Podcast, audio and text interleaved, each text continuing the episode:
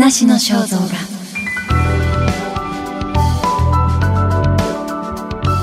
元厚生労働事務次官村木敦子第4部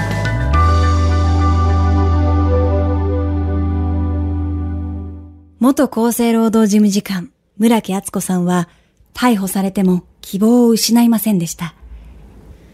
支えとなったのはやはり家族の存在でした。支援者が支えた拘置所生活。拘置所生活は164日間に及んだ。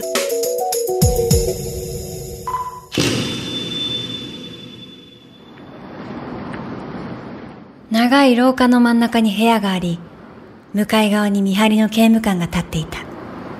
カメラもついていて、よく考えると自殺を心配されていたと思うんです。トイレでも顔が見えるようになっていたり、寝転がれないルールがあったりして、非常にプライバシーを侵害され、自由が制約された生活だな、というのはありました。入所直後に刑務官から、泣いている暇はありませんよ。これから検察官と戦うんでしょ？と言われたのは、本当にびっくりしましたね。よく観察し、落ち込んでいないかということも見ていた。高校3年だった次女は夏休みにウィークリーマンションを借り、毎朝面会に来て、その後に予備校に通っていた。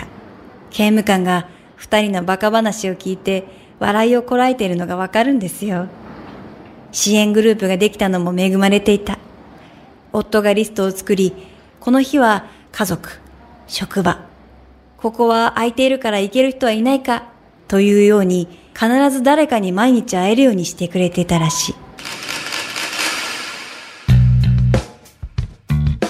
保釈は4回目の請求で認められた。意識的に望みをかけてがっかりしないと決めていました。一喜一憂してもしょうがない。検察側の反対理由で面白かったのが、保釈されたらまたマスコミに追いかけられる。だから逃亡の恐れがあるというもの。どこに逃亡するんでしょう？受験生の娘もいるのに。何とでも言うんだなと思いましたけどね。マスコミに追いかけられた記憶って一連の出来事の中で最もトラウマになっている。物理的に暴力的な取材があるじゃないですか。役所の関係者しか入れないエリアに潜んでいたり、家に押しかけてきたり、未成年の子にも取材することもありさすがに参っていました。事件の後ある記者に「村木さんは強いですね」と言われたので逆取材したんですよ。取材していてどういう時に頑張れなくなるんですか？と。一人去り二人去り。誰もいなくなるともうどうでもいいやという気持ちになる。と言っていましたね。あとは食べられない。眠れないとなったらアウトです。とも。それは印象に残っている。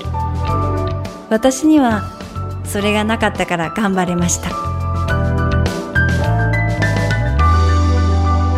話の肖像画。ナビゲーターは相川ゆりがお届けしました